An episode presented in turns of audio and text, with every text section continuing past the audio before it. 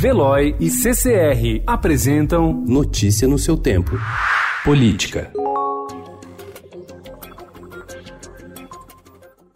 Uma brecha no texto em discussão na Câmara sobre prisão de condenados em segunda instância tem causado impasse em defensores da medida. Isso porque a proposta pode ter um efeito ampliado e afetar não só ações na área criminal, mas também antecipar o pagamento de dívidas cobradas na Justiça, o que poderia aumentar despesas para a União, estados, municípios, empresas e pessoas que hoje são processadas. O assunto será tema de reunião hoje na casa do presidente do Senado, Davi Alcolumbre, com a presença de parlamentares e do ministro da Justiça, Sérgio Moro.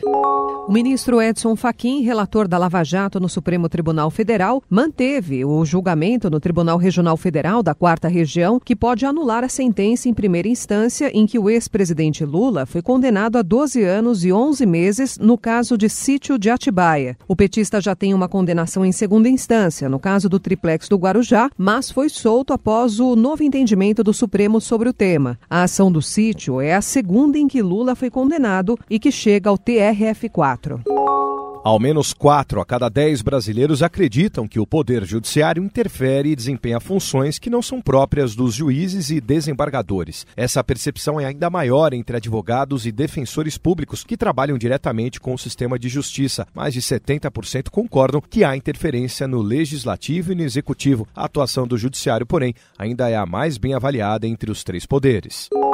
Em novo gesto para agradar a parlamentares de sua base no Congresso, o presidente Jair Bolsonaro disse ontem que vai apresentar um projeto de lei para permitir ações de garantia da lei e da ordem em reintegrações de posse no campo. O objetivo é liberar as forças federais de segurança, como o Exército e a Polícia Federal, para retirarem invasores de propriedades rurais. Um dos argumentos é de que há lentidão de governos estaduais na retomada das propriedades, mesmo após decisões judiciais. Quero para o campo. É quando marginais invadem propriedade rural, o juiz determinando a reintegração de posse, pode ser o governador, seja quem for, o próprio presidente, poderia, pelo nosso projeto, para chegar e tirar o cara da propriedade do cara. O cara invade uma fazenda, queima o gado, depreda patrimônio, mata animais e fica por isso mesmo. Notícia no seu tempo. Oferecimento de Veloy. Piscou, passou.